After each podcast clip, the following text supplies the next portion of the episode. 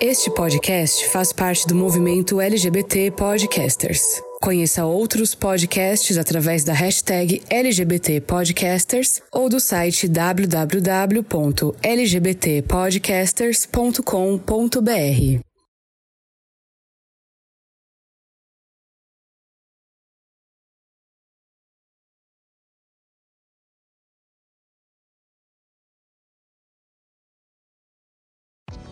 No Brasil, falar sobre afeto entre homens ainda é um tabu. A ideia de que sentimentos como carinho, cuidado e amor são atributos exclusivamente femininos permeia a sociedade e muitas vezes restringe a forma como homens se relacionam entre si. Porém, o afeto entre dois homens é uma realidade que existe e precisa ser discutida.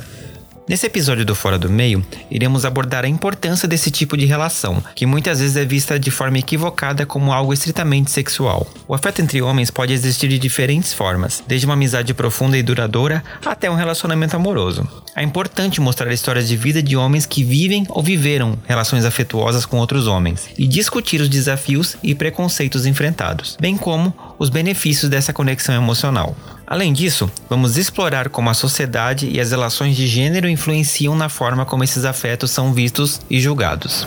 O objetivo desse episódio é mostrar que o afeto entre homens não só é possível, como é fundamental para a construção de relacionamentos mais saudáveis e felizes. Vamos desmistificar preconceitos e abrir espaços para essa importante discussão sobre masculinidade, afeto e liberdade. Eu sou Fernando Arazão e esse é o Fora do Meio, podcast que faz parte da rede LGBT Podcasters, que você encontra no arroba Fora do Meio Podcast no Instagram ou Fora do Meio Pod no Twitter, ou no nosso grupo de ouvintes do Telegram. Os links estão na descrição do episódio.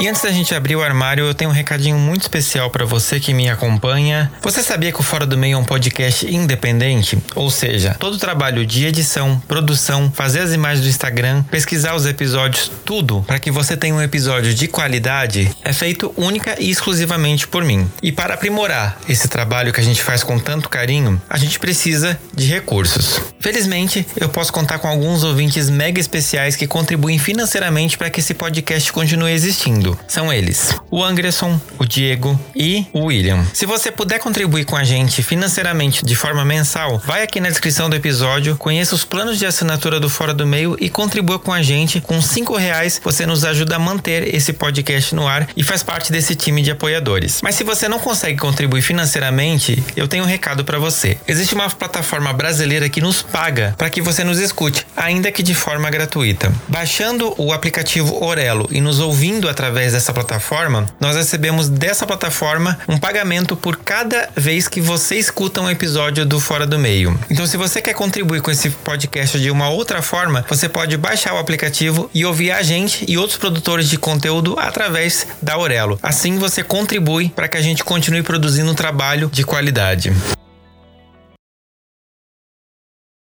E para falar comigo né, sobre esse tema super relevante, né? A gente está começando a introduzir esse tema um pouquinho no episódio passado, a gente vai passar agora efetivamente a falar explicitamente do afeto entre seres masculinos, é entre homens, essa galera que tem um pequeno problema que a gente vai tratar nesse episódio. Eu tô aqui com pessoas mega especiais que falam sobre esse tema ou já falaram muito sobre esse tema, infelizmente. Vamos ver o que vai acontecer a partir daqui.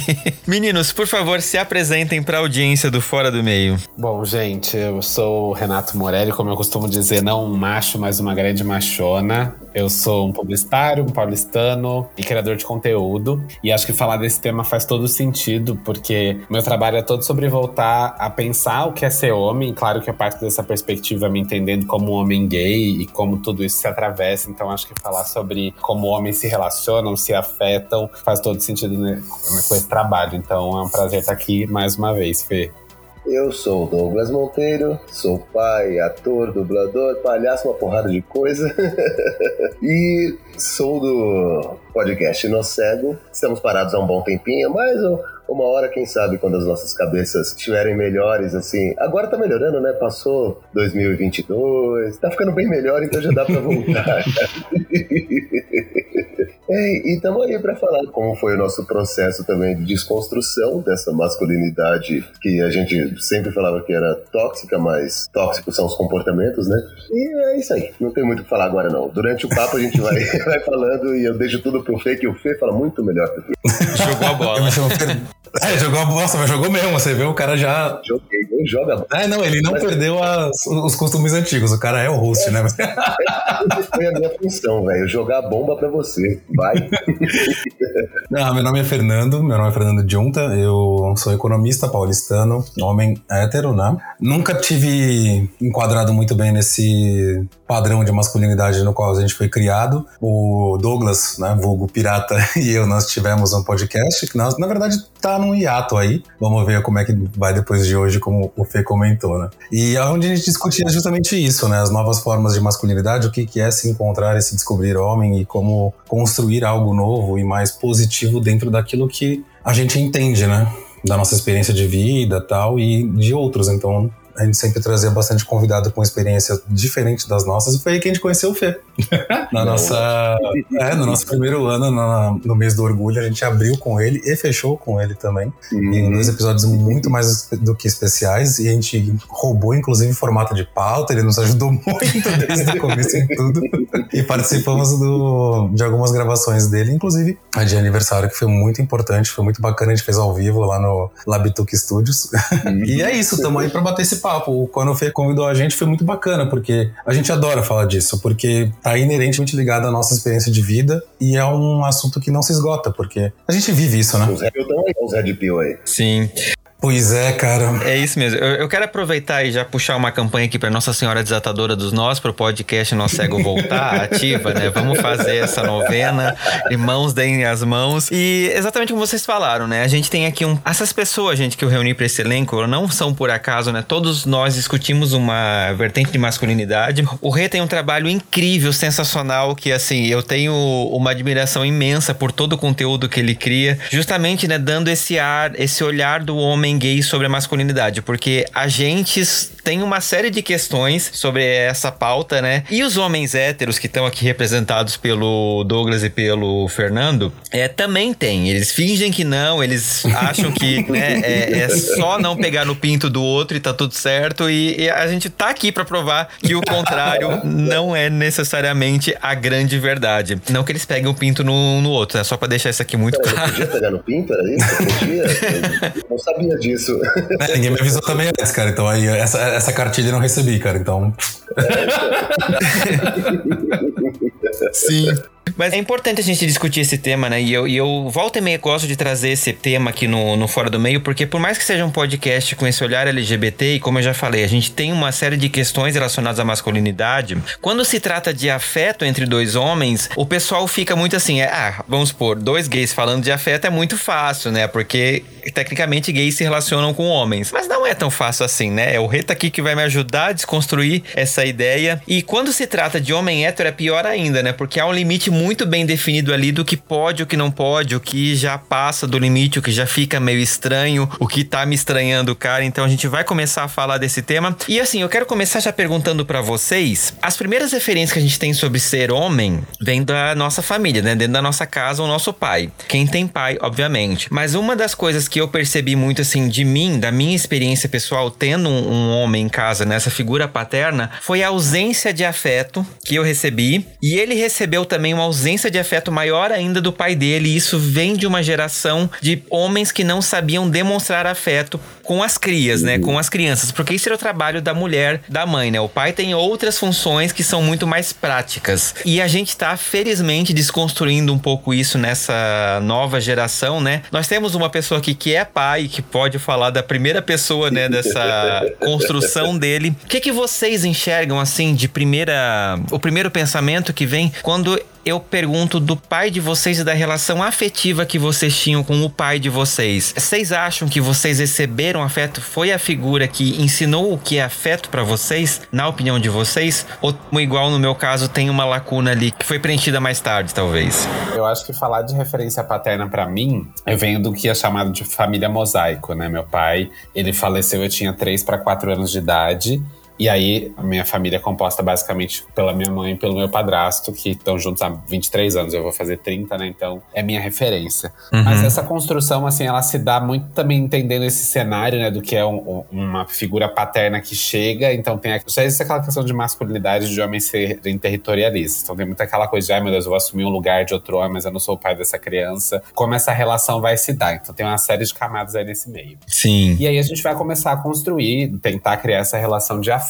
Sempre foi uma pessoa que super me apoiou, assim, desde sempre, até com questões de sexualidade. Mas a construção, ela se deu lentamente. Não foi uma relação problemática, mas é, foi uma construção que se deu lentamente. Mas eu acho que é muito interessante a gente pensar, e aí quando a gente fala de masculinidade é isso, né? Que às vezes a figura paterna ela ganha formas de várias maneiras. E embora eu tivesse essa referência de um padrasto, na adolescência eu fui testemunha de Jeová, dos meus 3 aos 18 anos. Então, uma referência paterna que eu acabei escolhendo, tentando me curar, achando que ser gay era uma doença, foi escolher Deus como essa figura paterna. Uhum. Eu acho que eu tive dois pais, né? Foi, foi lidar com o padrasto, que era a figura na terra, e foi eleger um Deus que eu tinha que loucamente correr atrás dele em busca de um perdão para eu ser aceito, para eu ser amado. E, e, eu acho muito interessante trazer esse Deus como uma figura, porque a religião é muito presente na nossa construção de masculinidade, né? A gente, Sim. A igreja é um desses pilares que vai construir a gente como sujeito. Então eu acho que teve esse problema de escolher um Deus que só por ser viado já é um problema. Uhum. Então foi uma relação paternal bem conturbada. então, eu acho que foram essas duas referências que eu tive aí nesse processo de tentar construir uma relação de afeto com essas figuras paternas, né? Um, um humano, que era meu padrasto. Deixa eu só pegar um gancho seu, desculpa te interromper, mas você falou de Deus, eu fiquei pensando agora uma coisa que é interessante, né? Até essa figura de Deus que a gente conhece, ela é muito masculina. Sim. Ela é extremamente carregada de, de uma energia masculina e, tipo assim, ele tem um filho Exato. e não tem a figura da mãe. Sim. A mãe veio muito tempo depois com a ideia da, de Maria, mas, tipo assim, tecnicamente, Jesus já existia de alguma forma. Então, é muito masculino, tão masculino que, tipo assim, não precisa nem de uma mulher para poder ter ali o, o, filho, né? Tipo, contrariando todos os princípios naturais da natureza, né? Que precisa ter um macho e uma fêmea de alguma forma para poder procriar. Uhum. Isso seguindo o preceito cristão, né? Então, quer Sim. dizer, o próprio cristianismo já se sabota nessa questão, na minha opinião. Ah, ele faz um. Ele já é auto-sabotado, vai. Não orna nada com nada. Você segue uma coisa, mas lá na frente já, já tem uma outra coisa rebatendo aquela primeira. Então, cristianismo não, não vai, né, gente? eu, tenho, eu tenho uma pergunta pro Rê, cara, assim, voltando pra, pra primeira pergunta do Fê. E desse pai divino, houve afeto? Vinha afeto? Então, na verdade, não, né? Tinha uma boa. Depois que eu fui entender, é, eu acho muito louco essa construção que a gente tem de fé, né? Porque assim, é, eu já acho que a fé, nessa visão de um Deus paternal, né? Que é o Pai Todo-Poderoso e tudo mais, pra gente que é LGBT já é um terreno que não é muito confortável. Sim. A gente já convive com a ideia de que a gente é absoluto, que a gente vai pro inferno. Então, meio que você já começa como filho rechaçado nessa relação de pai, né? Você já começa como filho que já não é bem quisto, você vai ter que lutar muito pra ser amado. Então, eu acho que não teve, não foi fácil numa, essa relação de afeto, não assim. E é muito engraçado essa coisa, porque, né, estamos na terapia até tratando isso, assim. A gente vai percebendo que a gente acha que não merece ser amado. Então, uhum. eu acho que isso é muito doido, né? Pra essa relação de um Deus paternal, é você lutar pela redenção divina, pelo perdão dos pecados, por um tal de paraíso, que é que se como chama esse lugar encantado. Você tá o tempo todo não sendo merecedor de alguma coisa, assim. Então, acho que é o tempo todo lutando por esse afeto que talvez nunca chegue, sabe? Sim. É, eu tenho meus conflitos aí com a igreja, com a minha religiosidade. Eu fui criado católico, sou cristão, sou católico. E é algo que também proeminente na minha mente, assim, cara. Crescendo, claro que em circunstâncias totalmente diferentes, falando apenas de religião experiência religiosa mesmo. Mas não, nunca foi uma relação com um Deus é, afetuoso mesmo, sendo, sempre ouvindo que ele é a expressão máxima e única de amor e que já nos ama, independente do pecado, porque se estamos aqui todos são pecadores. Eu nunca senti isso, era sempre na base da punição e sempre na base de você tá errado e precisa merecer uhum. esse afeto e esse amor aí. Curioso, né? Né? Tava vendo esses dias num desses stories, shorts, sei lá qual é o nome agora que a juventude tá dando para esses tipos de aplicativos e conteúdo. Curtas. Justamente, é, esses curtas aí. Justamente isso, que a gente sempre quando vai fazer alguma promessa é alguma coisa ruim, né? A gente nunca faz uma promessa boa para uhum. Deus. Uhum. Nossa, me garanta. Você sempre priva alguma coisa que você gosta é. pra poder almejar Exato. alguma outra coisa. Que vem de uma ideia de você ter que mudar, né, o seu. Sinceramente, o seu pecado, né? Você ser retificado e, e entrar no caminho. Mas, pô, tem que ser uma coisa boa. Então, se eu quero ser uma pessoa melhor, mais próxima de Cristo, Porra, ele era um, tinha uma oratória maravilhosa. Vou estudar oratória, vou ler discursos de sei lá quem, tá ligado? Pra, não. Você vai subir de degraus aí, 900 degraus de joelho pra até sangrar, tá ligado? Porra. Uhum. Eu tive essa criação católica também, mas aquela católica, tipo, ah, não, não precisa ir na igreja, vai em casamento, funeral, essas coisas. Tipo, não, o católico tradicional. Sim. que não vai na igreja, não faz Se perguntar, nenhuma, você é. Mas. Ah, é o famoso, né? E É. aí, O não É, praticante. aí com o passar do- como dizem.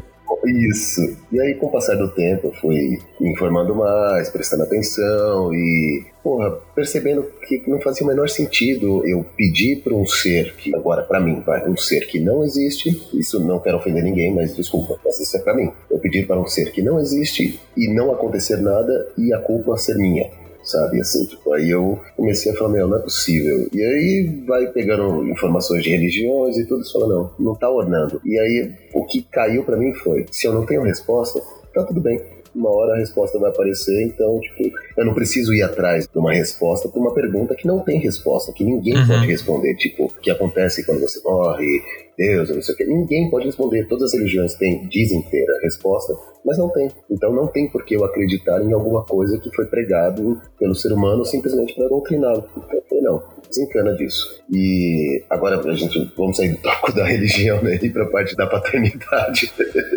Eu, o Fê, sabe aí, já tô aí há três anos nessa batalha paternal que, gente, é exaustivo demais. É maravilhoso, realmente é tudo que aquilo que todo mundo fala, não, é uma sensação maravilhosa, é um amor indescritível. Realmente é. Isso era uma coisa que quando eu não tinha eu falava, imagina, imagina. Não, gente, a gente não imagina. Realmente é, é demais, é outro patamar de amor, só que é extremamente cansativo. E com o Otto eu tento fazer uma coisa diferente do que o meu pai fez comigo. Não tão diferente, porque assim, o meu pai ele demonstrou afeto, ele teve afeto comigo. Não tanto quanto eu tenho com o Otto, e ficar abraçando e beijando meu filho, falando eu te amo, você é o amor da minha vida. Mas meu pai tinha um, um- Ele me deu muito mais afeto do que ele recebeu do pai dele, como você disse no começo, Fê. Uhum. O meu pai ele foi criado na base da porrada, mas da porrada extrema. Sim. E ele me criou na base da porrada, mas da porrada moderada. E hoje eu já tô criando o Otto sem porrada. Tipo, não tem porrada, vamos conversar, vamos entender o que você tá sentindo. E foi o lance de, de ir atrás de outros tipos de criações, da criação com apego, neurocompatível, uma pessoa, o que for. Eu chamo como criação respeitosa. Ir atrás dessa criação respeitosa me fez enxergar que eu precisava entender o que eu sinto também. Eu precisava compreender tudo isso para poder passar pro meu filho. Tipo, filho, isso que você tá sentindo é raiva. Vamos entender o porquê você está sentindo esse tipo de raiva?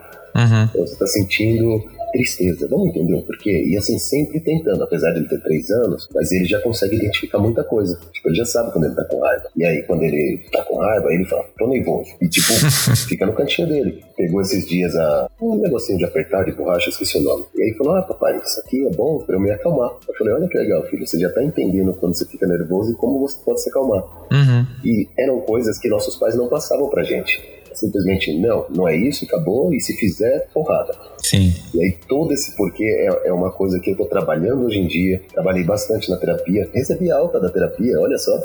Olha lá. E...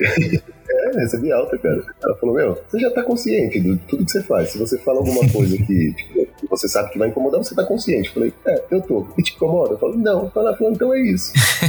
Não, mas esse papo da autoterapia foi uma. A minha também me deu alta. Eu disse, não, senhora, eu vou continuar aqui. Vamos continuar aqui. Não é assim. Eu comecei o meu já, já falando que eu queria análise mesmo, então eu não vou acabar nunca. Então eu tô ferrado. Não, então, é, eu falei assim, eu, eu quero você de minha melhor amiga pra sempre, porque você já conhece tanto de mim, mas aí eu falei, ah, sua profissão, beleza, valeu, e eu, eu segui bem nesse lance, tipo, tá em alta, segue sua vida que você tá indo bem. Não, bacana, bacana. É importante, né? Mas se apertar de novo, eu corro pra ela. Sim. Eu tô. Eu tirei esse tempo pra refletir, cara, sobre dessas semanas, né, que a gente fez a, tua parte de- da agenda da gravação, né? E ouvindo assim, eu tenho uma história muito parecida com a do Rê também, tá? O meu pai faleceu quando eu tinha 13 anos, mas aos 13 ele já havia separado da minha mãe. Eles eram muito próximos, tá? Ele sempre foi muito participativo da nossa criação, minha e da minha irmã. E aos 4, 5 anos eu já tinha ganho um padrasto e uma madrasta, né? Então já tinha muita gente nessa minha criação aí, uma aldeia mesmo, né? Isso foi muito bacana. E dá conflito mesmo sobre figuras, né? Paternas, masculinas, referências que você pega, principalmente tendo uma mãe como eu tenho. O Douglas conheceu no meu casamento. É um amor, é uma linda. Ela é, ela é incrível, só que ela vem de uma estrutura né, matriarcal muito mais rígida, né? Na qual ou separou muito cedo, né, na história da família, da minha família materna, ou ficou viúva muito cedo. Então elas sempre tiveram que se virar com filhos, tanto dela como os dos outros, então sempre são figuras muito fortes, são figuras muito de força de. São generações, né? Basicamente isso. Como boa parte das mulheres mães do Brasil, né? Sim, mas aí com relação ao afeto específico, é muito difícil eu pontuar, porque o que eu chamo de afeto hoje é parte da criação deles, é óbvio, né? Veio do que eles puderam demonstrar o que eu pude enxergar, e tem muita coisa que eu tô enxergando só hoje, né? A gente tava falando de terapia e de autoconhecimento e tal, mas, por exemplo, a forma como eu reconheço hoje certos aspectos da minha criação, que antes eu via como falhas, né? Dentro dela, na verdade, é uma maneira como eles conseguiam demonstrar afeto. Então são formas diferentes de reconhecer esses tipos de afeto. Então, por exemplo, minha mãe e meu pai, meu padrasto e a minha madrasta, eu tive várias referências diferentes, né, dentro da minha criação sobre o que é afeto, amor e de certos aspectos, né, de ser uma boa pessoa, né, e de virtudes que hoje eu englobo naquilo que eu chamo de masculinidade. Principalmente ter uma mãe como eu tenho, ela tem uma força e várias qualidades que a gente atribuía, né, à masculinidade de antes, que eu uso muito como referência minha. Só que o que eu estava comentando sobre refletir ao longo desse tempo sobre o que é afeto é que nem sempre eu soube identificar o que foi afeto a partir deles, porque eu era carente de uma forma de afeto e eles estavam dando de uma outra forma, muitas vezes, entendeu? Uhum. Então, nenhum pai vai conseguir atender todas as necessidades de, do filho, né? É impossível. Tirando Deus, né? Voltando. Nem o Rê tá rindo aqui. Mas voltando. Mas assim, tem formas de, de afeto que eu não reconheço. Por exemplo, minha mãe, minha mãe é enfermeira, meu pai era médico, né? E minha mãe, antes de entrar para academia mesmo, hoje ela é professora, doutora tal, e se dedicou à academia mesmo, ela dava muito plantão, né? E como. E o Saulo, por exemplo, ele trabalhava embarcado nas plataformas de petróleo da Petrobras. Meu pai, médico, dando plantão. A Kaká, né, minha madrasta, estava concluindo a faculdade de Direito. Então, o colégio era onde você poderia estar de uma forma mais segura, sem ter que depender de uma articulação de outras pessoas para estar junto, entendeu? Então, muitas, uhum. muitas coisas como aprender a cozinhar comida do dia a dia, por exemplo. Eu aprendi mais com a minha madrasta ao longo dos finais de semana que a gente passava com ela. Só que a minha família tem uma história muito rica de culinária, porque minha mãe hoje, inclusive, está fazendo até um livro de receita para cada um dos filhos, está muito bonitinho. Olha, porque ela não pôde fazer isso quando eu era pequena, quando eu estava crescendo, entendeu? Uhum. Mas ela sempre falava, poxa, eu estou fazendo isso pela tua criação, essa é a minha forma de demonstrar amor, entendeu? É com o teto na casa, é com uhum. as oportunidades e possibilidades que eu posso te proporcionar, sem pressão, tá? também, mas esse é outro ponto. Mas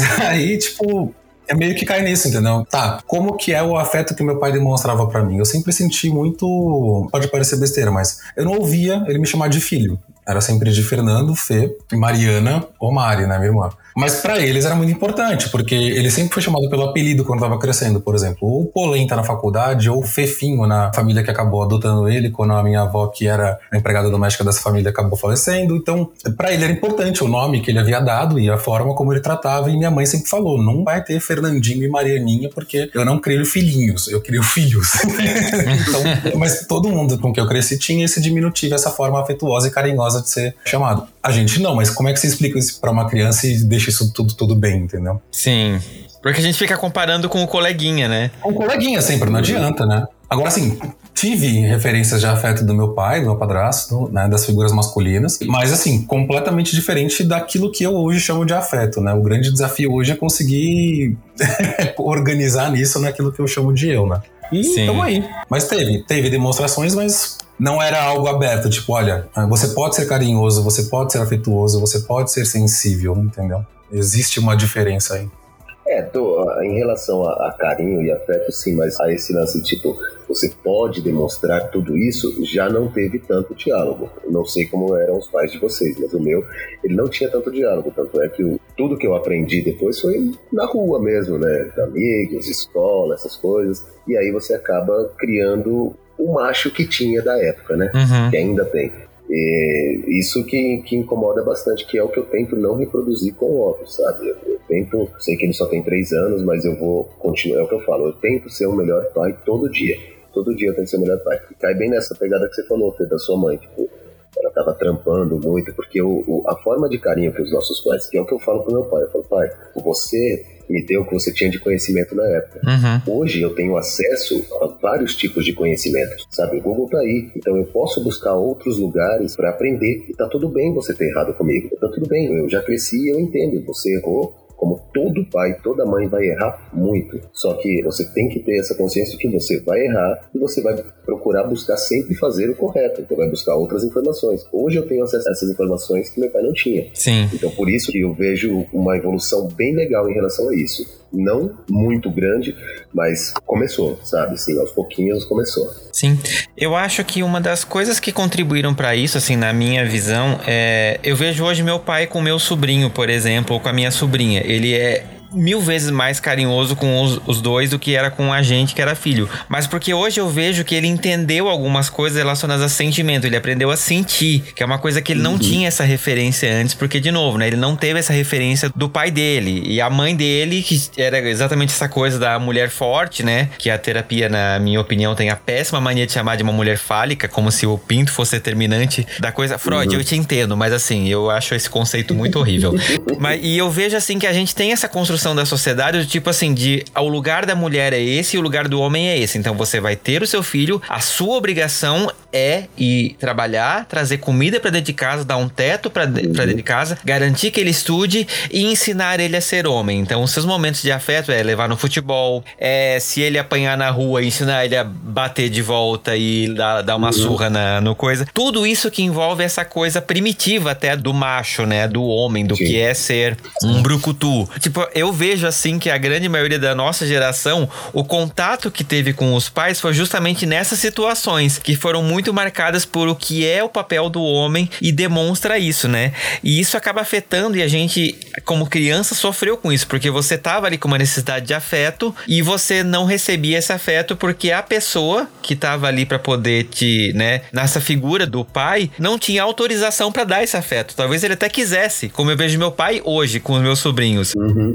Mas ele não, ou ele não sabia como, ou ele não nem sabia que ele podia. E isso é muito doido, né? O quanto essa questão do patriarcado e do machismo, tipo assim, causou tantos traumas que a gente, a nossa geração, hoje tá na terapia uhum. falando, hoje eu consigo perdoar meu pai. Mas, tipo assim, se não fosse toda essa construção machista, não teria o que perdoar, né? Uhum. Sim. E eu acho que o, uma coisa que o Douglas comentou que eu achei interessante, fez até lembrar de uma coisa, quando o Douglas fala que o filho dele sabe nomear e identificar emoções, isso já é um avanço gigantesco. Imenso imenso. Sim. Nossa, imenso. Eu fiquei lembrando uma vez, é, acho que eu tenho duas memórias assim, que meu pai faleceu, eu tinha três anos, eu tenho uma memória muito forte assim com meu pai, que era que ele me levando pra empinar pipa e, gente, eu nunca gostei de empinar pipa, eu não via graça naquilo, gente. eu também não vejo, não vejo graça nisso. em todo julho, né? Porque a gente cresceu vendo o menino empinando pipa em julho, então se o menino empinar pipa em julho, não tá sabendo ser homem. Sim. E eu lembro que ele me levava. Eu odeio pipa. E ele vivia essa frustração gigantesca de falar, gente, como assim? Eu tenho um filho que não sabe empinar pipa. Então, assim, eu vivia aquela frustração da expectativa.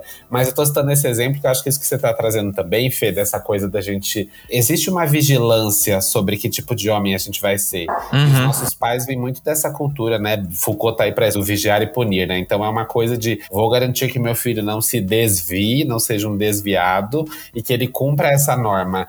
E eu acho muito louco que é um sistema que se retroalimenta, né? A Sim. uma geração de pais que não sabia lidar com as próprias emoções, não sabia nomear o que sentia, descarregava sobre os filhos essas frustrações mal resolvidas, e isso teve efeitos colaterais em nós. Eu acho que a gente vai para um lugar nem de colocar eles nesse lugar de que eles não são responsáveis por, porque são responsáveis pelos efeitos colaterais que nos causaram, mas a gente também entende quanto eles sofreram de um processo de criação de uma fábrica de homens. Sim. Que veio reproduzindo uma geração após a outra do modelo que se entendia que era melhor para ser homem. Então a gente também vem nesse balaio de um efeito rebote sofrendo todos esses efeitos juntos, né? Sim. Uhum. Ah, sim. É, e essa questão também dos pais hoje serem mais, pegarem mais leve, tem a sua questão geracional, né? Que todo avô parece ser mais, pegar mais leve com o neto, porque a obrigação de criação já não é mais dele. Uhum. Tem essa cultura, essa imagem aí por trás, o que é totalmente besteira, porque faz todo mundo parte da criação da criança. E eles também passaram pelo seu processo de evolução, mesmo que sendo diferente e pouco. Não tão nos anos formadores como a gente, mas eles passaram também por uma releitura, né? Eu vejo muito isso no meu padrasto hoje. Eu tenho uma sobrinha, né?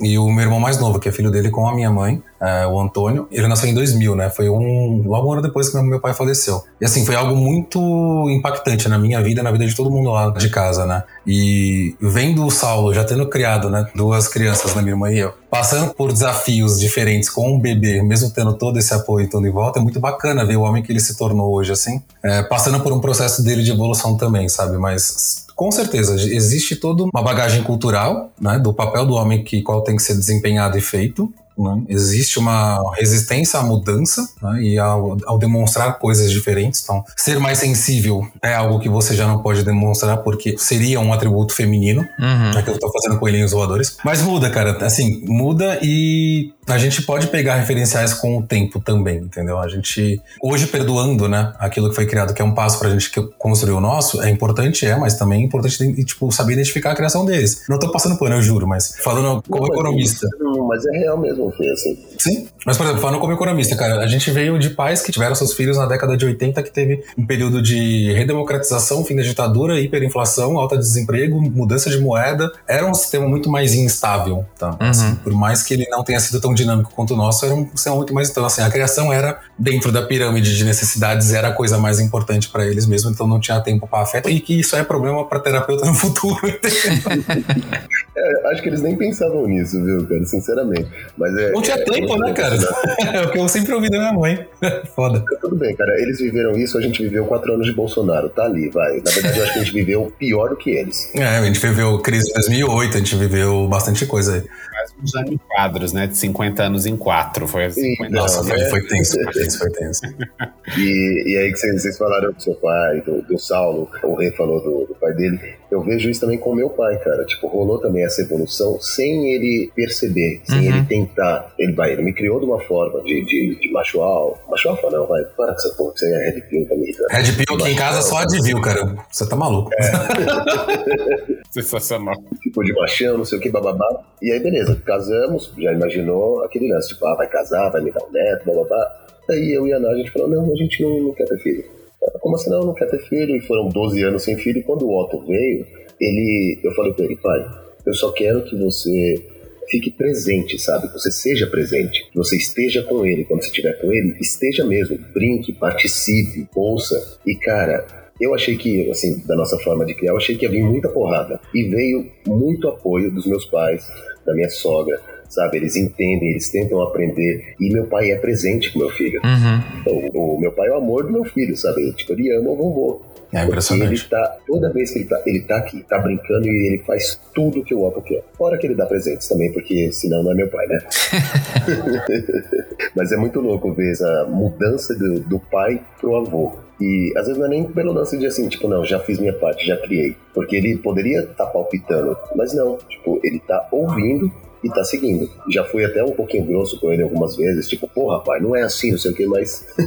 mas já foi. Depois eu pedi desculpa e tudo. E ele percebeu, ele viu a minha mudança. Então, tem muitas coisas que vai fazendo com que as pessoas, mesmo não querendo, acabem mudando. Sim. Não, e eu vejo assim, eu tava conversando com a minha mãe esses tempos e ela falou que o meu pai, inclusive numa conversa com ela, tipo, percebeu que ele tá conseguindo dar pros netos uma coisa que ele não conseguia dar pra gente enquanto filhos. Uhum. E o quanto isso para ele foi muito, tipo assim, ele perceber isso, ela disse que foi uma coisa assim que ele ficou abismado, sabe? Tipo, eu posso Sim. sentir, eu tenho essa liberdade de, tipo, ficar rolando no meio da sala com uma criança e que tá tudo bem. E eu olho para isso hoje, eu vejo isso uma delícia, assim, porque eu tô vendo que ele tá curtindo uma novidade, uhum. né? Uma coisa que eu descobri, jovem, né? Ter afeto, demonstrar afeto, e eu percebi, assim, que ele foi descobrir com essa idade por a vida aconteceu e levou ele por esse caminho. Como eu vejo os pais de vocês também, né? Porque uhum. quando nasce uma criança, gente, é importante a gente falar, ninguém recebe manualzinho dizer funciona assim. A gente tem muito essa ideia de que pais são super-heróis, mas eles estão ali descobrindo como ser pais enquanto a gente tá descobrindo como ser gente, né? Quando o primeiro filho é, é difícil, exatamente assim, a gente tem essa ideia de que pais sabem tudo e não sabem, então é importante a gente pensar isso até pra gente poder hoje não passar pano, mas saber perdoar os erros que eles cometeram por pura inexperiência. Provavelmente o Otto, quando ele tiver os 30 anos, ele vai olhar pro Douglas e vai dizer: "Você errou em algumas coisas comigo, vamos conversar conversar sobre isso. Assim. E o Douglas vai dizer: Eu nunca imaginei que eu tava errando. Na minha cabeça eu tava indo pelo melhor caminho possível. Porque a gente não percebe essas coisas, né? E, e, quando a gente fala de afeto, afeto envolve sentimento, a gente tá falando aqui, né, do quanto a gente, enquanto homem, desaprende a sentir. E eu vou puxar um pouco a sardinha pro nosso lado agora. Eu acho que quando a gente se percebe gay, aí você tem essa obrigação, diga entre aspas, de se relacionar com outro homem. Então você tá ali lidando com toda uma série de questões, incluindo afetiva, porque você se apaixona por outro cara e você tem que aprender a demonstrar sentimento para outro cara. Ainda mais num meio que é tão competitivo quanto o meio gay, porque é um bando de homem que não aprendeu a demonstrar sentimento. E aí você acaba Caraca. tendo que enfrentar isso para poder transar e além de tudo, assim, isso te molda de alguma forma, porque você acha que você começa a olhar para você mesmo e entender algumas coisas. Nem todo mundo evolui muito bem com isso, né?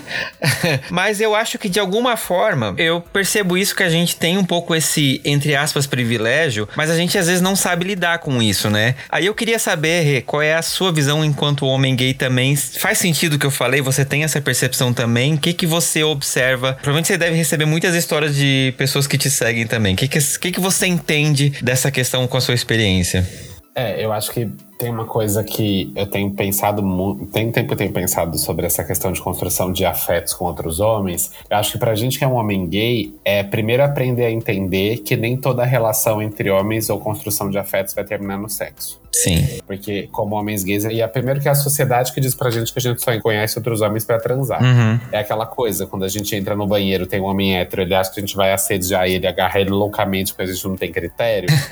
então a gente aprende sociedade que a gente só se relaciona com outros homens para transar. Então acho que como gays a gente tem que romper com essa ideia de que, olha, você pode ter amigos gays sem você transar com eles. Mas, por exemplo, se eu vou fazer um recorte da minha vida pessoal, como eu falei que eu fui testemunha de Jeová, quando eu saio da igreja e eu vou construir os meus afetos, eu primeiro passo para um lugar do sexo ser em lugares como do tipo de fazer banheirão, porque eu tava na igreja, que eu tinha que fazer um voto de castidade, eu ia pro inferno. Então eu tinha que fazer um sexo escondido, meio que onde eu podia me ferramentar. E aí eu acho que a sociedade, por colocar a gente nesse lugar de promiscuidade, a gente aprende como homens gays a construir os nossos afetos nessas relações sexuais. Sim. Acho que tem esse um efeito colateral. Caraca. Então acho que o primeiro passo é a gente desconstruir essa ideia desses lugares que a sociedade nos coloca, de que a gente só constrói afeto através do sexo. E, e a gente também conseguir entender como a gente se constrói os afetos. Você falou o fato da gente também ter, Fê, de lidar com sentimentos. Eu acho que a gente. É que é uma coisa que eu sempre trago no papo de machona, né? Tô dando volta, pisciando onde eu quero chegar. De que nós também somos homens. Sim. E nós também somos responsáveis em reconhecer que nós somos machistas e que nós não somos um alecrim dourado. Então a gente tem também as mesmas questões que um homem hétero tem, claro, a gente tem aí todos os seus devidos recortes de sexualidade, de raça, classe, todas as questões que gente, o lugar de onde a gente parte, mas ainda assim a gente também bebeu nessa mamadeira do machismo desde cedo. Uhum. Então acho que a gente passa por esse filtro de se entender como homem, de entender como a gente constrói os nossos afetos, de entender que nem toda relação com outro homem vai ser para transar. A gente pode ter amigos, mas eu acho que virar essa chave também é um processo. E eu acho que aí a gente vai tendo que romper com essas lógicas que a sociedade foi criando pra gente. Sim. De que a gente pode ter amigos, de que a gente pode ser amado e que a gente não fica só nesse lugar da promiscuidade, sabe? Sim.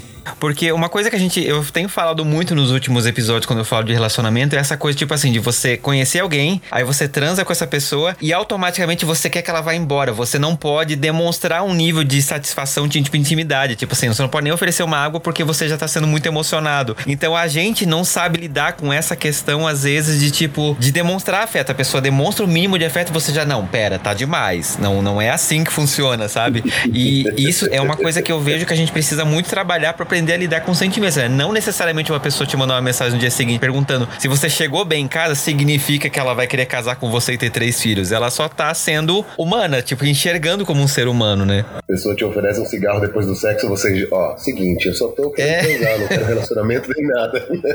Olha, vem cá, ó, tipo, acho que tá indo rápido demais, sabe? Eu tô. Eu não tô preparado pra isso, cabeça de uma relação, eu tô cheio de. Eu não quero namorar agora, eu quero, eu quero me curtir nesse momento, tá? É não diferente. é sobre você, é sobre mim, aquela coisa. É sobre mim, exatamente. Nossa, cara, é foda. É foda. Aí vem uma porrada de clichê. Essa semana eu recebi um direct de um cara, a gente tava falando de algo parecido com isso, né? Eu repostei o vídeo de uma amiga que ela tava falando sobre sexo no primeiro encontro, e aí ela faz um trabalho para mulheres. E aí um, um, homem gay me escreveu: Ah, Rê, nós gays também sofremos com isso. E aí meio que esbarra nesse lugar. Eu acho que a gente precisa entender que gays nunca tiveram problema de transar no primeiro encontro. Então a gente sempre foi validado para poder transar. A uhum. gente só ficava nesse lugar da promiscuidade. Mas ser validado para transar nunca foi um problema pra gente, ainda que como homens gays. Então eu acho que a gente passa nesse lugar do que que você está trazendo, Fê, da construção de uma responsabilidade afetiva, uhum. mas que ela só vai ser construída se a gente reconhecer que a gente também, que nós somos machistas. Sim. A gente aprendeu a lógica do descarte. Só que em vez de um homem hétero que descarta uma mulher na primeira trans, a gente descarta um outro cara. Uhum. Mas a lógica do descarte, tipo, eu transo com quem eu quiser, foda-se você, não tem responsabilidade, gozei, beijo, não me liga, é a mesma lógica. Então é nesse lugar que a gente se encontra, né? De Sim. Olha, a gente também foi ensinado que depois que a gente gozar, beijo, acabou, obrigado, era isso, só isso que eu queria. Então, se a gente não reconhecer primeiro esse ponto de convergência, de que ó, a gente também é machista, e meu anjo, a gente vai ter que falar de responsabilidade afetiva, a gente também não avança no debate. Uhum. Sim. Ah, com certeza. Isso daí tá. Porque nós temos uma sociedade machista, não adianta, né? E como você bem falou. É claro que a gente cresceu numa época onde pessoas falavam que gay não era homem, sabe? É bizarro essa associação Sim. que se criou. É surreal. Mas, cara, a gente se beneficia pra caramba do machismo todo dia. A gente fala de um lugar de vantagens sociais muito grande, assim, sabe? E, claro, de novo, com seu recorte de renda, cores e, e afins. Mas, cara, dentro desse escopo da responsabilidade afetiva, tem também a questão performática do machismo, né? Você tem que ser, como o Douglas estava comentando em relação a macho alfa, a dominância, você demonstrar desapego e essa frieza Porra, show de bola. Passa uma imagem de força, de autossuficiência, de que você dá conta. E você vai para casa sozinho de novo. Uhum. Né? Sem, ou então você tá mandando outra pessoa para casa sozinha de novo, sem nenhum tipo de respaldo emocional com o que ela tá sentindo, podendo sentir. Ah, eu fiz o que eu tinha que fazer, o problema é dela, né? Dessa outra pessoa. Então, o que, que, eu, que, que eu posso fazer? Ela que se vire com essa emoção. E é uma coisa bizarra, cara, porque a gente não, não nasce com isso, né? Com essa reciprocidade toda, assim, né? Você tem que, tem que passar por uns perrengues e, e se colocar nesse lugar de vulnerabilidade mesmo, que é muito difícil, porque a gente é sempre estimulado a vir de uma posição de autossuficiência e de força que nunca demonstra vulnerabilidade, né? Então, assim, cara, como que eu vou chegar e entender que eu fui escroto com alguém se eu não reconhecer em mim essas falhas, cara? Uhum. Se, eu, uhum. se, eu, não reconhecer em mim esse comportamento, é, eu, porque eu sou um alecrim dourado, porque eu fui criado por um monte de mulheres fortes, e olha só que nem aquela história, né? Tenho mãe, eu tenho filha, eu tenho isso, eu tenho aquilo, então eu enxergo mulheres como pessoas. Porra. É. Mas assim, cara, como é que você vai conseguir enxergar os seus erros, né? E ter essa reflexão se você não consegue se mostrar vulnerável? Uhum. Eu não aprendi vulnerabilidade, eu tive que construir isso de alguma forma, né, cara? Tô até hoje, na verdade. É bem difícil, cara. É, cara, demonstrar vulnerabilidade não é fácil. Não é fácil. Às vezes eu me pego aqui com o Otto mesmo, tipo, porra, eu tô cansado. Às vezes tem. Sabe quando bate aquela vontade de chorar? Você fala, chorar preciso chorar, não sei o quê. E teve umas duas vezes que eu falei assim, não, não vou chorar, pô, não, meu filho não pode me ver chorando. Aí depois eu pensei, por que que não? Por que que ele não pode me ver chorando? Sabe, sim, ele não só pode, como deve. Ele deve ver que o pai dele é uma pessoa que chora, é uma pessoa que ama, é uma pessoa que diz eu te amo. Sim. E, e deixa eu aproveitar vocês dois, a nossa cota hétero aqui desse episódio. É, é, eu imagino, assim, eu queria muito saber a opinião de vocês, porque quando vocês veem né, enquanto homens héteros. Talvez o, o, Douglas, que tem esse passado meio brucutu, uma fase da vida, deve ter umas histórias muito boas para contar. Eu já falei que se eu não tivesse mudado, eu teria apertado 17, cara. Eu já falei. Sim. Mas eu fico pensando assim, como é pra um, pra um cara que, tipo, não tenha essa construção de, de perceber a afetividade, né? E que tudo, tipo assim, se o cara já olha um pouquinho mais de que três segundos já tá, tá me estranhando, etc. Ver dois caras trocando afetos, né? Olhar pra, pra esse recorte de um homem gay e se perceber, tipo assim, tem duas figuras lá iguais a mim fazendo coisas que eu não tenho autorização, entre aspas, para fazer. Uhum. Como como que vocês acham que é essa percepção do homem hétero a esse recorte da população de homens gays? Tipo assim, tendo essa uma parcela da população que se permite demonstrar afeto por outros homens e ter essa parcela da população hétero que tipo assim qualquer coisa já é tá me estranhando não me toca. O que que vocês enxergam desse assim vocês conseguem mensurar esse olhar enquanto homens héteros? Vocês já tiveram situações que vocês tiveram que pensar sobre isso? Vocês já viram alguém falar sobre isso? Olha, o que eu tive de experiência no passado foi é, justamente isso. Eu tenho uma amiga que é lésbica e assim, a primeira vez que a gente foi numa balada na época GLS, né? Pra você ver como faz tempo. eu fui com aquele sentimento tipo, putz, como é que eu vou no banheiro? Ah, o cara tá me olhando, o que que eu faço? Sabe? Assim, tipo, você tá com medo, com aquele uhum. medo. Aí depois, meu, eu tô pensando, eu, agora, hoje, Caia Fichinha falou, eu achava que eu era um gostosão, que eu ia entrar na balada gay e todos os caras iam cair em cima de mim. E da última vez, bem antes da pandemia, bem antes do Otto, e a gente foi ver o show da Bianca Del Rio, eu saí frustradão. É The Week, né? Foi The Week. Eu saí frustradão. Aí a Ana, a Ana minha esposa, eu sempre falo Ana, a Ana falou assim: o que, que foi? Eu falei, porra, chateado. Ela, por quê? Eu falei, nenhum cara chegou em mim, amor, vai se fuder, pô, nenhum. nenhumzinho. Só pra fazer meu ego bom, não. Tem que ser o objeto de desejo do outro sempre, né? Não adianta a gente crescer ah, com tá, essa ideia. Você tá na balada, você tá fala, porra, pelo menos alguém chega em você, né? Porque, não, ninguém chega em mim. Ninguém. É, é, nesse contexto que o Fê comentou, tem muito para desenrolar, né? Bom, falando primeiro da primeira pressão, né? Daquela primeira reação de estranhamento de você ver dois homens juntos, porque, cara, você é criado e cresce com uma imagem de mundo de que isso na verdade é uma aberração, isso não existe, não deve existir. Aí de repente você vê isso e choca com a realidade e você, caraca, o mundo realmente é muito maior do que você imagina. Vem essa ideia primitiva de, ah, vai todo mundo dar em cima de mim. Só que uma coisa que entrou na minha cabeça logo de cara, talvez pelo passado criança gordinha e tímida, que não, não era de demonstrar se estava afim ou não, por questões mesmo aí de, de não saber lidar com afeto, eu começava a olhar e falava, caraca, cara, tipo, nenhuma mulher onde eu vou hétero dá em cima de mim do jeito que eu imagino que os gays vão dar. Então não vai acontecer também. é a única diferença. Então, através de uma autodepreciação aí. Só que existe uma, um choque em relação a. E essa expressão, né? Dessa forma tão verdadeira e única que essas pessoas conseguiram se encontrar dentro de tanto ódio, sabe? De tanto estranhamento. Tive a sorte de, de crescer no meio LGBTQIA+, ou que nem brincam, é LGBTQIA+, por conta de tios, primos, né, tal. Agora tem mais, tem o, tem o, tias, tem o N, né? Sim. Mas assim, então já me trouxe esse contato um pouco mais para dentro, assim, né? Com, inclusive com algumas histórias bem ruins, assim, né? De deles, né, crescendo. Mas você olha e fala, cara, porra, eles, rola aí uma liberdade, né, de conseguir demonstrar e uma coragem gigantesca de andar assim dessa forma, porque eu tô lá naquela coisa ainda tentando entender que tipo de carapaça eu vou mostrar para ser o homem que tem que ser feito, basicamente brigando comigo mesmo e as minhas vontades. Então rola, rola um puta de um ressentimento, né, de você olhar e falar, cara, eu só consigo demonstrar esse tipo de afeto se eu estiver dentro de uma relação romântica. Eu a forma como eu demonstro isso com meus amigos é completamente diferente e existe todo um limite social, né, e uma cartilha do que seguir e como fazer. Que, por incrível que pareça, cara, com os meus amigos mais mais brucutus hoje, e aí a gente vai voltar na, na, na questão do machismo, mas existe um, um afeto, uma expressão de afeto muito mais honesta, aberta, só que você vê claramente que é reservada para nós homens. Sim. É curiosíssimo isso, porque eu já, amigos e conhecidos demonstram comigo uma pessoa que eles, eu sei que eles não demonstram para dentro de casa, entendeu? Eles não conseguem demonstrar Sim. dentro das suas relações e tem históricos disso. Isso, é, a gente, porra, se abraça em públicos, né, aquele abraço de ficar se estapeando ou de fazer piadinha, tá? Sim. de estar tá mais próximo. E, e, você vê lá aquele grupo de mulheres afastadas porque elas são as mulheres e você não vê essa demonstração de afeto tudo, entendeu? Sim. É, você apontou um ponto interessante, até quando a gente vê, tipo, né, a gente teve a Copa no ano passado e a galera, tipo assim, nossa, olha os jogadores comemorando, um subindo no colo do outro, um batendo na bunda do outro. Tipo, tem uma espécie de homoafetividade uhum. ali entre o homem hétero que ela flerta muito com essa questão. Tipo, eu, para mim, é muito engraçado, porque vocês acabam fazendo umas coisas que soa muito gay, mas assim, ninguém pode falar que é muito gay, porque senão já fica uma coisa muito esquisita. Tem uma. É, é, meio. não faz sentido.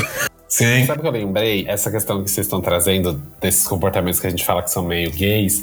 Eu acho que é, é muito interessante a gente lembrar que nós somos produtos históricos. Se a gente for lembrar, na Grécia Antiga não havia relações homossexuais, haviam relações homoafetivas. E uhum. homens transavam entre si para validarem a sua masculinidade. Então uhum. existiam os homens mais velhos, que eram os ativos, os adolescentes, que eram os passivos, e as relações sexuais entre homens marcavam essa transição do jovem para a fase adulta. Então, então a gente percebe que relações homoafetivas elas existiram na história se fossem para o homem manter o seu lugar de poder. Uhum. Então, uhum. se a gente uhum. for fazer um paralelo com esses movimentos que a gente vê hoje, claro que tem os dois lados. A gente tem homens que têm a dificuldade de mostrar afetos entre si como um efeito colateral do machismo, mas a gente também vale lembrar que na história esse afeto entre homens foi permitido desde que a gente pudesse estabelecer um lugar de poder. Então a gente vai percebendo que o machismo ele é tão louco e, e é um sistema que funciona para manter o homem nesse lugar de poder, que dependendo da necessidade, isso a gente flexibiliza. Falar, ah, gente, se uhum. for mesmo para manter o homem no lugar de poder, a gente come todo mundo, tá tudo certo.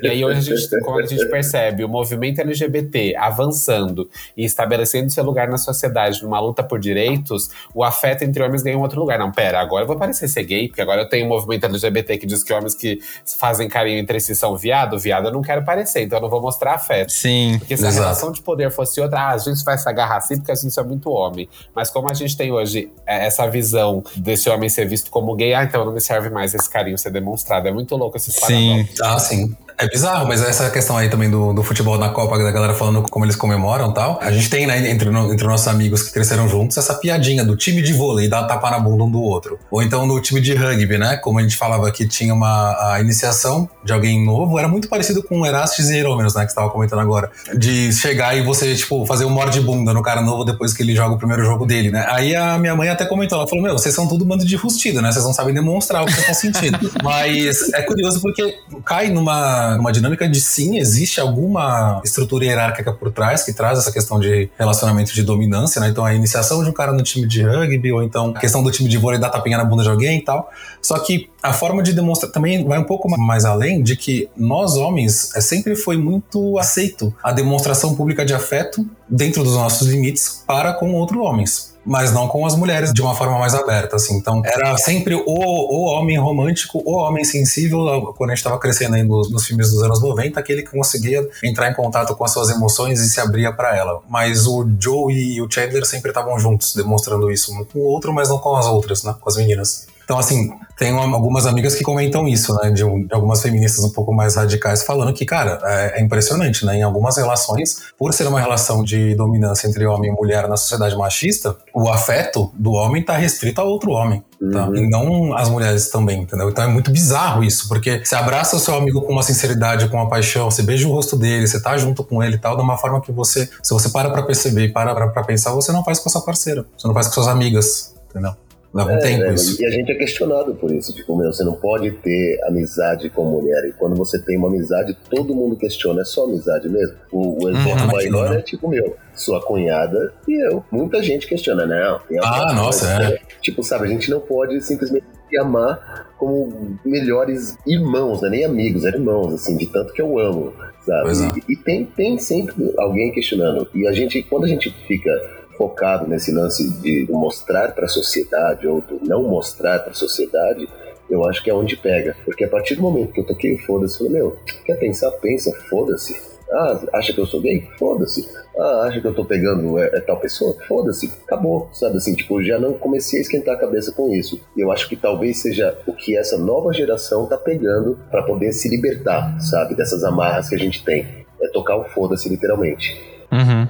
Ah, mas eu tô ficando preocupado com essa nova geração aí por conta justamente da produção de conteúdo. A gente fez piada aqui do Campari antes. Sim, sim. Mas sim. os ouvintes não ouviram. Né? Assim, eu tô preocupado porque existe aí também um recrudescimento, né? E uma demanda aí para um resgate de valores clássicos, trazendo tudo que vem de ruim também, entendeu? Com uhum. ele. Então, é foda, assim, eu fico bem preocupado, porque você tem visto justamente naquilo que o Rê comentou. Ah, com o movimento LGBTQI queria mais, fazendo essa, essa liberação, essa abertura tal, então vou também fazer isso. Você teve uma masculinidade sendo desenhada e pintada com outras cores. Aí existe aí uma tendência a ser puxada para um outro lado de não, a gente precisa recrudescer e resgatar os homens de valor e os homens antigos, como se isso fosse algo tão não fácil de definir e resgatar, né? Digamos assim. Sim, sim. Eu tô preocupado com isso também, cara. E é muito louco isso é, não, e isso faz muito sentido, Fê, porque quando a gente olha o moço do Campari, as falas são absurdas, mas quando você vai uhum. na rede social dele, ele tem mais de 300 mil seguidores. Os comentários não são. É... engajamento dos, dos, posts do cara, o cara dá curso, e, e o cara se vale exatamente de fomentar o ódio, assim. Eu acho que a gente também não pode negar que, que isso também é fruto de como isso foi semeado com o bolsonarismo. Super. O bolsonarismo é a, a, própria concretização dessa performance de masculinidade do cara, ah, eu falo o que eu quiser, foda-se os direitos humanos, eu sou o presidente do... Parecendo um menino de 7 anos de idade, né? Ah, o país é meu, eu brinco Exato. com o que quiser. É. E as pessoas são muito mimizentas. Tem um livro da Márcia Tiburi que chama Ridículo Político. O termo ridículo político é maravilhoso. É. E ela traz exatamente essa construção. Cara, ele é um ridículo, e esse ridículo, ele é até mesmo na forma do discurso que se constrói. Porque quando a gente olha o discurso desse cara do Campari, você fala, gente, é ridículo a gente ter um cara na internet falando isso. Mas é exatamente nesse discurso que é ridículo, que é absurdo, que a gente vê o cara angariando milhares de pessoas. O quanto Com ele, certeza. ele fomenta isso em cima do ódio, né? E, e se a gente chegou a ponto de discutir ah, a Terra é plana ou não, em 2023, isso Uhum. abre espaço para as pessoas começarem a questionar tudo isso. Questionar, ah, fala, gente, então as mulheres realmente são as grandes vilãs e a gente está sob ameaça. É, é bizarro. Sim. É, eu, eu vejo, eu vejo isso daí ah, em relação ao quanto de, de garotada, né? Vamos jogar a real mesmo, assim, de garotada que esse cara angariou. E assim, e é um, um medo até que eu tenho em relação ao óculos. Não ele, ele seguir esse tipo de, de conteúdo, de ir atrás, porque eu acho que quem vai atrás desse tipo de conteúdo é justamente o garoto que não recebe o carinho, a atenção, a conversa em casa, sabe? Então eles procuram, eles não têm a figura masculina e aí eles vão nessas ideias desses coach maluco da cabeça e, sabe, acaba despirocando de vez. Toma uma bota, a, a primeira bota da vida e já fica, ah, realmente as mulheres não prestam, eu sou um macho alfa e não preciso delas, sabe? Não. Então, se, claro, vai ser. Eu falei assim, tipo, porra, eu vejo. Porque eu tenho que ser esperançoso, né, gente? Eu tenho um filho, então se eu não tiver esperança de que o mundo vai ser melhor, porra, Sim. Tá o que, que eu tô fazendo, sabe? Por que, que eu coloquei ele no mundo? Então eu tenho que ter esperança, e não só esperança, assim, pelo que eu vejo, que eu tenho uma filhada de 18 anos também, e vendo as amizades dela, as relações que ela tem, é uma relação diferente, é um pensamento diferente. Claro, tem essa molecada Red Pill maluca que segue esse cara, mas eu não acho que seja a maioria, sabe? Não acho que seja. É grande, é. Talvez nem tanto por conta. Porque a gente só vê números, mas às vezes na Uhum. realidade não é nem isso, porque números podem ser comprados. Então, eu consigo ver essa esperança ainda. Consigo ver essa esperança, não. Consigo ver essa mudança nessa molecada. Ah, sim, mas é que, cara, não é só uma questão de números, né? Você vê o discurso ressoando. E isso, Não, você, tipo. ressoa. É, Mas se a gente dá, continua dando palco pra ir, é, eu não tô falando que a gente tem que excluir, mas eu vi que deram muito palco pra esse cara, sabe? Sim. É ele indo em vários podcasts e, e falando essas asneiras. Porra, teve até um host aí que toda hora que ele fala, eu falava, mano, para, o cara tá viajando, sabe? Dando risada da cara dele.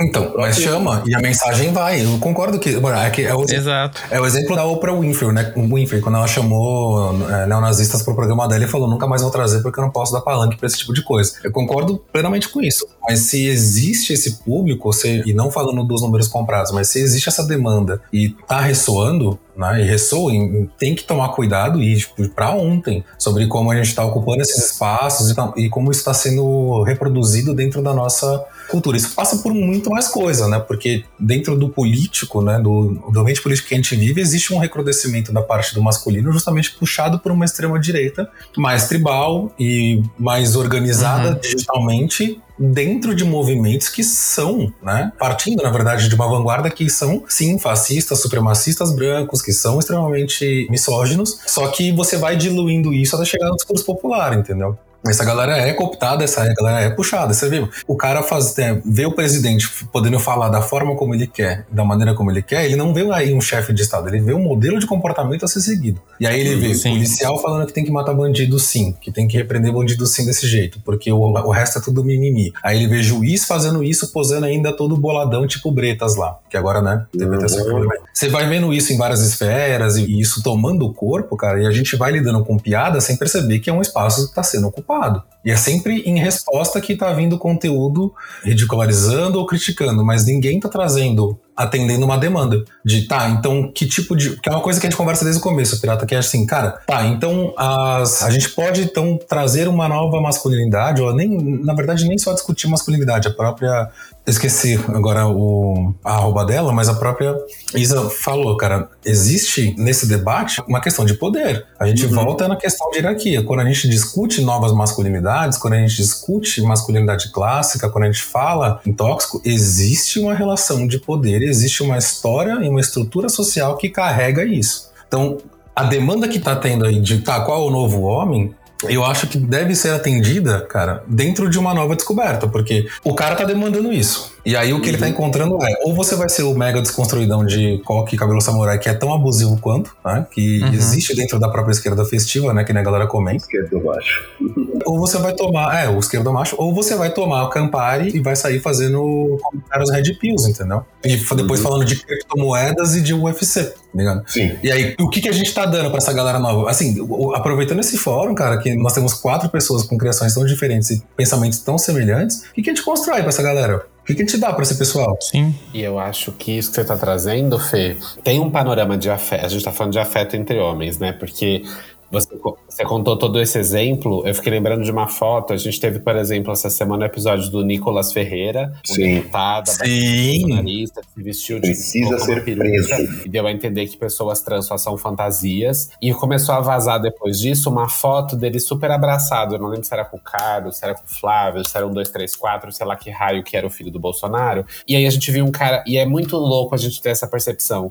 Porque a hora que você foi costurando tudo isso, Fê, dessas ideias que tem sido, eu fiquei pensando, lembrei dessa foto do Nicolas abraçado com um dos filhos do Bolsonaro.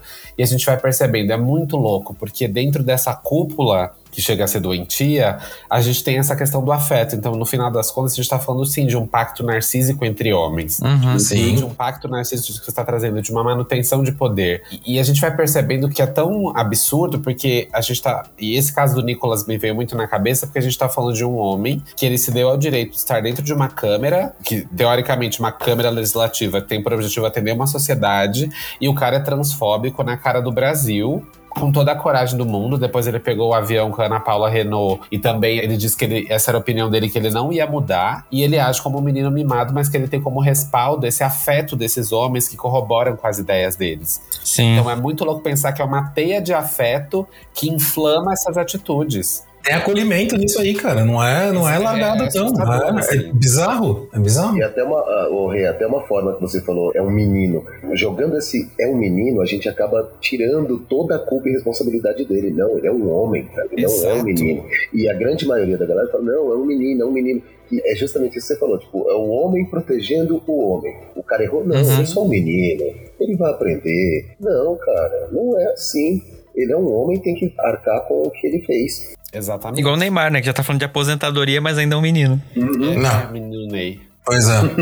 Não, mas é importante a gente tratar disso mesmo, até porque a gente tá aqui, né? Esse episódio é sobre afeto, mas o afeto ele vai muito longe, gente. Ele vai é, abraçando essas camadas da sociedade que a gente às vezes não enxerga ele claramente ali. É justamente isso que você falou. Às vezes aí a pessoa vai dizer, tipo assim, não, porque ó, a esquerda é muito raivosa, a esquerda tá lá atacando o cara, não entendeu o que ele quis dizer. E quem tá fazendo esse discurso é justamente a galera que tá lá tirando foto, abraçando, e olha como nós somos irmãos aqui, né? Mais que irmãos, brothers. É. E aí cria essa falsa imagem de que olha como essas pessoas elas são mais evoluídas, porque elas estão ali convivendo junto e etc. E na verdade isso é um grande teatro, né? Sim. A relação mesmo, porque daí quando acontece alguma coisa, um evento muito afetivo de verdade, por exemplo, uma parada que fala do orgulho de ser LGBT, que é demonstração de amor próprio maior do que essa, aí tá lá, olha lá o bando de gente que tá lá só pra fazer putaria. E aí Entende? tipo assim, faz os recortes, né? É, aí vem essa galera ainda falando. Eu tô colocando todo mundo no mesmo balaio, eu sei que não são, mas aí depois. Bom, enfim, me xinga no Twitter. Ah, cara, aí vem essa galera e falando, mas cadê então a parada do orgulho hétero? Olha aí a demonstração de Sim. insegurança, de falta de afeto e de perda de espaço e poder, cara. Porque aí sai do privilégio, sai do seu espaço de vantagem e começa a querer brigar com isso. E aí encontra onde? Nesse discurso que ressoa nas redes sociais, cara. Porque ele é acolhido, ele é acolhido pra uma galera falar: olha, você pode sim fazer isso que o Nicolas fez. Você pode sim ser um macho escroto. Olha o cara aqui. Ah, olha o Andrew Tate, cara, que agora foi preso por tráfico humano lá, pro, meu, bizarro. Mas ele tinha lá cursos de uma academia de masculinidade pra resgatar esses valores. Porra. E é isso tem acolhimento, isso tem afeto, isso tem demonstração de. Tem uma teia de afeto aí por trás, entendeu? De novo, entre homens. Eu tenho certeza que eles não aprenderam isso com os pais, entendeu? Sim. Exatamente. Eu já saquei que o Fê falou o seguinte, mano, nosso cego tem que voltar porque essa molecada tá perdida e a gente é velho, a gente pode fazer alguma coisa. Mas ó, ó, aí, ó, aí, ó, pra, quem, pra quem não é cristão, o cara quer ser o salvador, velho. pra quem não é cristão, tá querendo ser o salvador, mano. Pelo menos do meu filho, vai. Não, tô brincando. Eu acho que a gente tá aqui falando sobre afeto, mas eu acho importante também a gente trazer um recorte de que nem todo o corpo, a gente tá falando de homens, né? Nem todos os homens foram destinados para esse lugar de afeto. E a gente falou aqui sobre Sim. afeto, sobre raiva, sobre ódio, né? A gente falou do movimento Red Pill. E eu fiquei pensando, claro, e tô falando disso de um lugar de um homem branco, mas se a gente for trazer um recorte racial e se a gente for falar de homens negros, enquanto aqui a gente discutiu responsabilidade afetiva, corpos negros ainda estão discutindo o que é afeto. Sim. A Bell traz muito isso no trabalho dela, enquanto o patriarcado ele é branco. Então a Uhum. ideia de ser homem é ser branco. E aí é nessa ideia que a gente cresceu numa sociedade que colocou os homens negros como raivosos. Até a Sarah Line, essa semana no BBB, numa discussão, ela tava falando: gente, é muito louco a gente pensar como tem surgido essa discussão de que pessoas negras no BBB são mais raivosas. E é Sim. esse lugar que o corpo de um homem negro é colocado. Que ele é colocado como se ele fosse de fato um animal domesticado que não tem sentimentos, só serve pra transar e ele é extremamente raivoso. Então acho que nesse episódio que a gente tá falando sobre recorte de homens que se afetam e são afetados, esses corpos não são nem levados nessa consideração. E se a gente for trazer um recorte ainda maior, falando de homens gays, quando a gente fala da bicha preta, a gente também tá falando da solidão desses corpos. E Sim. ser considerado pro afeto dentro do recorte gay tem uma questão higienista que é muito forte. Você vai ser considerado pro afeto se você for um gay branco, malhado, magro, de classe média, que fala vários idiomas, que viajou por vários países, que se veste de forma legal, que vai nos lugares mais, hypados da cidade. Então, até essa construção de que corpo vai ser afetado tem um recorte racial. Se a gente não trouxer esse recorte, a gente não consegue até chegar nas camadas que esse discurso tem, né? Sim. Sim. E a gente vai entrar em bastante coisa, né? A parte também dos corpos que não são amados, né? Por exemplo, e só fetichizados. A questão também dos PCDs e tal, assim, então, não, não são todos os corpos, né? Uhum. Nem todo mundo é é digno do afeto, né? Nem todo mundo é merecedor desse afeto aí. Sim. Sim. As pessoas trans também, assim, tu- é- cara, é um leque absurdo, sabe? Assim, de quanta gente precisa de, de um afeto, de um acolhimento e simplesmente só leva porrada, porrada, porrada. E mesmo assim, elas não retribuem só com porrada. Elas retribuem com um afeto, com acolhimento. Uhum. E é muito louco isso. E por isso que eu falo, cara, eu tenho esperança, sabe? Tipo, eu vejo essa molecada hoje colorida. Porra, a nossa época a molecada era só roupa preta, no meu caso, vai, só roupa preta, não sei o quê. E hoje em dia não, todo mundo é colorido, e pinta cabelo, e pinta unha, e pinta. Fala, cara, isso é lindo, isso é maravilhoso. E por isso que eu tenho esperança, Fê. Eu tenho esperança. É. É o que move a gente, né? Não, mas esse é um ponto importante que você apontou, Rê. Eu acho que tá sendo essa discussão, inclusive, desse Big Brother desse ano, né? Todas as pessoas que são apontadas como raivosas da casa são coincidentemente negras, que são eliminadas, inclusive, por isso. Enquanto as pessoas brancas que estão lá dando escândalo, tipo assim, são só pessoas de opiniões fortes, né? Tipo, estranho.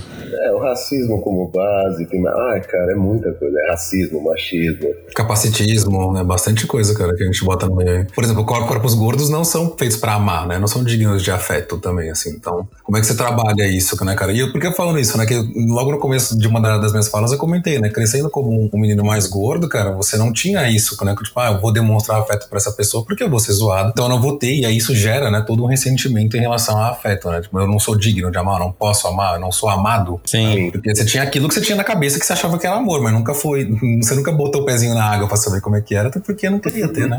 Não, e se você for considerar também a questão da escola, né? A gente aprende a demonstrar afeto, as primeiras amizades fortes, etc., na escola, né? Com outras crianças que às vezes vão apontar justamente essa que, tipo assim, ah, porque você é gordinho, não gosto de você. Sim. Ah, porque você tem uma pele diferente da minha, não gosto de você. Tipo, resume muito fácil a isso, né? Tipo, você não gosta de você porque você é diferente. Tipo, é isso, você já se sente descartado nesse lugar. Mas acho que o Reta trouxe uma reflexão bacana aí, cara. Que tipo de afeto a gente tá falando aí? Pra quem, né, cara? Sim. É, então a gente precisa pensar em qual, qual tipo de afeto a gente também tá dando, né? Passando adiante, né, cara? Cabe a gente mudar isso, né? Essa geração. E eu tenho esperança que a gente vai conseguir em algum momento passinhos curtos, como a humanidade sempre caminhou. Mas eu acho que a gente tem um caminho bonito pela frente. É, o socialismo tá vindo aí para isso. para você se preocupar com o próximo. Você vai fazer pelo outro. Então, a partir do momento que você faz pelo outro, você se importa com o outro e você demonstra carinho para o outro, independente de quem seja. Exatamente. Mas assim, pra gente encaminhar mesmo pro encerramento desse episódio, o objetivo era justamente a gente falar dessa questão da construção do afeto. É, e todo mundo, quando fala de afeto, pensa nessa coisa gostosa do abraço, do beijo, do se sentir bem com outra pessoa, né? Mas ele vai muito além disso, né? Essa é uma demonstração de afeto, mas em outras coisas que a gente precisa muito pensar e que pautam exatamente a sociedade, como a gente já falou nesse episódio, né? O objetivo dele é falar justamente disso, quando a gente constrói umas coisas com uma carinha muito fofinha, mas que tem gente que vai usar para o mal, incluindo essa coisa que é super positiva de você demonstrar afeto. Então, a gente, às vezes, enquanto homens gays, tem um pouco mais essa entre aspas, liberdade, porque tem uma liberdade muito demarcada, né? Se você for fazer em determinados lugares, você vai levar uma tijolada na cabeça. Mas a gente se permite, de alguma forma, dar um passinho além do que muitas vezes o homem hétero brucutu se permite. E assim, eu não falo nem que ele não queira, que ele não tenha vontade. Ou talvez ele nem saiba que ele tenha. Tá tão introjetado isso, tipo, de que não pode, que talvez ele nem perceba. E é importante a gente tratar isso, porque isso é uma. É quase uma doença, né? Você não olhar para si enquanto enquanto ser com sentimentos vai só trazer desgraça para o mundo e a gente vai continuar nesse ciclo vicioso se retroalimentando de cada vez mais desgraças. E assim, eu tô no time do Douglas que eu acredito que o mundo um dia possa evoluir, que a gente consiga um dia partir para assim, eu não sei se evolução é a palavra, porque a gente já tá evoluído fisicamente nesse ponto. A gente tem, somos seres sentimentais. Eu acho que é uma questão de aprendizado da gente aprender a olhar, entender e deixar fluir. Por que que isso é um problema?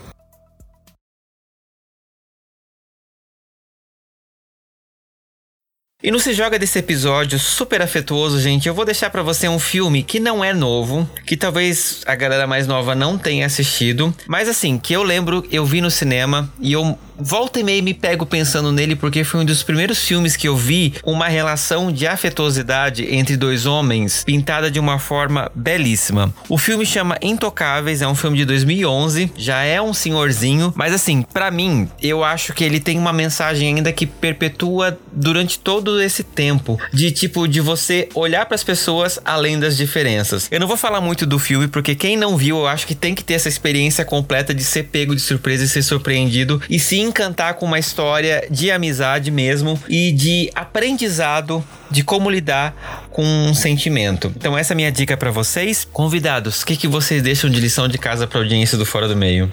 Cara, eu tenho algumas. É, sigam o perfil Masculinidades Etc., que é atualizado pela Isabela Venturosa, que ela fala sobre reflexões de homens e masculinidade pelo ponto de vista feminista. Ela trabalha com. Ela é maravilhosa. É especialista em macho, né? Que ela chama. é ela, ela participou também do projeto Memó, né? Ela tem participação nele também. Ela tem trabalhos de grupos de reflexão e estudos dentro da própria Lei Maria da Penha com homens que são abusadores, né? Então tem um trabalho muito legal dela e essa reflexão de homens e masculinidades nesse masculinidades etc é muito interessante. Tem sempre o livro para você, Red Pilado, que está trabalhando com conceitos de arquétipos junguianos e afins por conta de Jordan Peterson e caras de Campari. Eu recomendo Rei Guerreiro Mago e Amante, que é um livro excelente baseado. É de 93, cara, onde começou essa discussão de masculinidade, que fala justamente desses quatro tipos de arquétipos da masculinidade desenvolvida, tá? E é baseado em palestras dos anos 80, que dois psicólogos junguianos falavam sobre isso. E porque o Fê comentou um filme, eu achei muito bacana a gente trazer isso porque abriu esse episódio, né? É Peixe Grande e Suas Histórias Maravilhosas, que é um filme de 2003, que fala sobre a relação de um pai com o filho e as histórias que o pai conta, sempre muito fantasiosas e maravilhosas. Ele tem uma relação muito tensa e conturbada com o filho. E eu acho muito bacana, porque ao longo de todo o filme, e spoilers de filme de 20 anos atrás eu acho que não conta, ao longo de toda essa história com o filho, o filho começa a perceber como ele se relacionava e como ele demonstrava afeto para com outras pessoas, uma coisa que ele não conseguia demonstrar para ele, a não ser pela forma das histórias fantásticas que ele contava. Então, existe uma história de abandono, do filho ficar longe do pai, e das vidas que esse pai tocou, mas ele não conseguia traduzir e trazer isso para ele quando pequeno. Então, é Peixe Grande e Suas Horas Maravilhosas, eu choro sempre, porque eu tenho as questões paternas, óbvio. Como todo mundo aqui tem. Pronto, bem, prometo. tá bom, vai, vamos lá. Foi tão difícil, mas você, você me clareou. Na hora que você começou a falar, você clareou aqui. Eu falei, olha, então, bom, não dá para fugir da paternidade, né? Porque o que eu acompanho é isso. E assim, tem dois perfis que me ajudam muito, principalmente em relação ao entendimento do sentimento e de como lidar com isso com a sua criança e tudo mais, mas assim, ela explica para como a gente pode aplicar com as crianças. Mas cabe muito pra gente, sabe, como reflexão, que é a psicóloga Márcia Tossin, que é da criação neurocompatível, e a Maya Eigman, que é, é, até deste livro aqui, A Raiva Não Educa, A Calma Educa. É um livro muito bom que eu tô lendo. E só para ajudar o nosso grande camarada Emicida, Amora, gente. Compre e ajude, porque olha, foi, levou tanta paulada essa semana que, ai, sinceramente, eu não sei nem mais o que dizer em relação a isso. Mas são as minhas dicas, tá?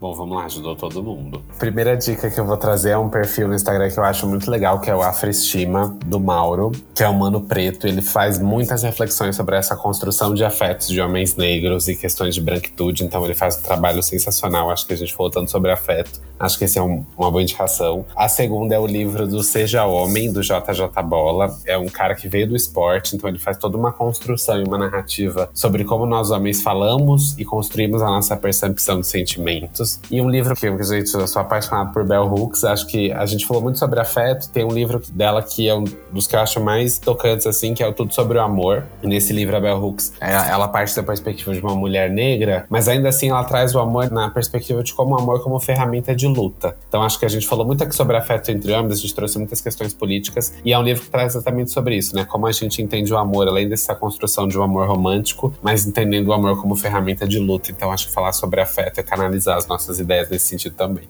Com certeza. Gente, muito bom, muito bom. Boas dicas. E contem pra mim como que o pessoal acha vocês na internet, quem quiser conhecer um pouquinho mais do trabalho de vocês, a vivência de vocês nas redes sociais. Bom, eu tô em todas as redes sociais como arroba papo de machona. Então, todas as redes sociais, esse arroba que vocês me encontram, eu espero ver vocês lá. Eu tô no. Nossa, eu tenho tanta. É, você, você tem bastante, né, Pirata? Mas eu vou ser sincero, gente. Eu mal estou usando as redes sociais, a não ser o Instagram, que eu simplesmente posto meus conteúdos políticos que me atraem. Então, só reposto, na verdade. Uh, não tenho feito mais nada. Mas o Instagram é arroba Doug Monteiro Dude. Bom, você pode me encontrar em todas as redes sociais como arroba FGiunta, F-G-I-U-N de navio, T de tatu A. Ou também, Pirata, você pode nos encontrar também no arroba Nossa Podcast podcast. Tudo junto sem acento, né? Pode mandar e-mail pra onde, Fê? Nossa, é verdade. Nós segue o podcast arroba gmail.com. Me lembra ainda. Eu acho que a gente vai ter que voltar mesmo. Eu tô sentindo um déjà vu aqui nesse momento. Não, foi só pra matar a saudade. Sim, gente, é isso. Não esqueça, vamos fazer a novena para Nossa Senhora Desatadora dos Nós, desatar um nó na vida desses dois meninos para eles voltarem com esse podcast. Gente, você tem que entender, com um filho de três anos, é pesado demais, cara. É difícil, tá difícil de trabalhar para poder viver. Imagina fazer outras coisas. Eu quero, o Fê sabe, a gente já fala, pô, eu quero voltar, porque é tão bom. Eu amo esse cara. Eu amo o Fê, gente. É, não, eu também te amo, cara. É verdade, cara. Quando a gente bate papo, eu aprendo tanto com ele. Então, tipo, meu, eu, aprendo muito com eu, eu, eu gosto, cara, eu gosto. E transformar as nossas conversas em podcast foi muito prazeroso. Só que aí depois tem que vir pandemia, Bolsonaro e tudo isso com filho, gente, eu quase surtei. Né? e quem não? Quem nunca, né, cara? É um prazer conhecê-lo, Muito bacana mesmo, cara. Gente, prazer é meu conhecer vocês. Cara, que demais, cara. Ah, vou acompanhar Papo de Machona em tudo agora. é isso. Acompanhe o Rê, os vídeos dele são sensacionais. O podcast dos meninos tá em atos, mas assim, os episódios antigos estão lá. Vale a pena a gente poder, porque assim, é o tipo de coisa, gente, que é igual vinho, vai envelhecendo muito bem também. Consumam, consumam. Talvez algumas falas a gente mudaria lá atrás, mas aprendi, aprendemos mais um pouquinho, mas. Ah, mas aí, aí, que tá o aprendizado, né, Não, gente? É. Como é que a gente vai comparar a evolução se a gente só tiver uhum. coisa positiva? Tem que pensar sim, assim. Sim. Exatamente. Por isso que eu não apago nada. Por que você acha que eu não escuto meus primeiros episódios? Nossa, tenho trauma com alguns meus também. E se você ainda não segue o Fora do Meio, segue a gente no Fora do Meio Podcast no Instagram ou Fora do Meio Pod no Twitter e entra no nosso grupo de discussão do Telegram, vem ali interagir com outros ouvintes e comigo, discutir esse episódio e outros episódios que a gente tá lançando nesse ano. Rê, Fernando e Douglas, eu quero agradecer demais a presença de vocês aqui para poder falar comigo sobre esse tema. Quando eu pensei nele, eu não consegui pensar em outras pessoas e eu queria esse elenco completinho do jeito que tava. Enquanto não desse para encaixar nós quatro numa gravação, eu não ia descansar. E eu tô muito feliz da gente ter conseguido fazer isso. Eu sou extremamente fã de vocês, vocês sabem disso. E é uma alegria muito grande ter vocês mais uma vez aqui no Fora do Meio. É. Prazer é todo nosso, cara. Obrigado mesmo, de verdade. É sempre bom estar aqui, mano. Obrigado. É, o cara tinha de ser graça. é, velho, pô. Sim, a gente fica falando sentimentos, emoções e afetos também. Não é? Aí depois a gente quer abraçar e beijar esse cidadão, e aí ele tá. É, então. Obrigado a você, Fê. É sempre um prazer estar aqui com você, de verdade. Foi maravilhoso, gente. Valeu, Fê. Brigadão. Eu adoro, sempre. A gente tem que marcar alguma coisa Precisa, né? Agora já, já dá, né? Já, já tá enchendo o saco uhum. de tela. Vamos, vamos, fechou. É isso. Fechou, fechou. Breja. A gente se dá todo abraço e afeto lá. breja. Isso é muito hétero, gente. Então, breja. Bom, e é isso, gente. Eu espero vocês em mais um episódio do Fora do Meio daqui a 15 dias. Beijo. Beijo. Beijo. E tchau. tchau. Tchau, gente.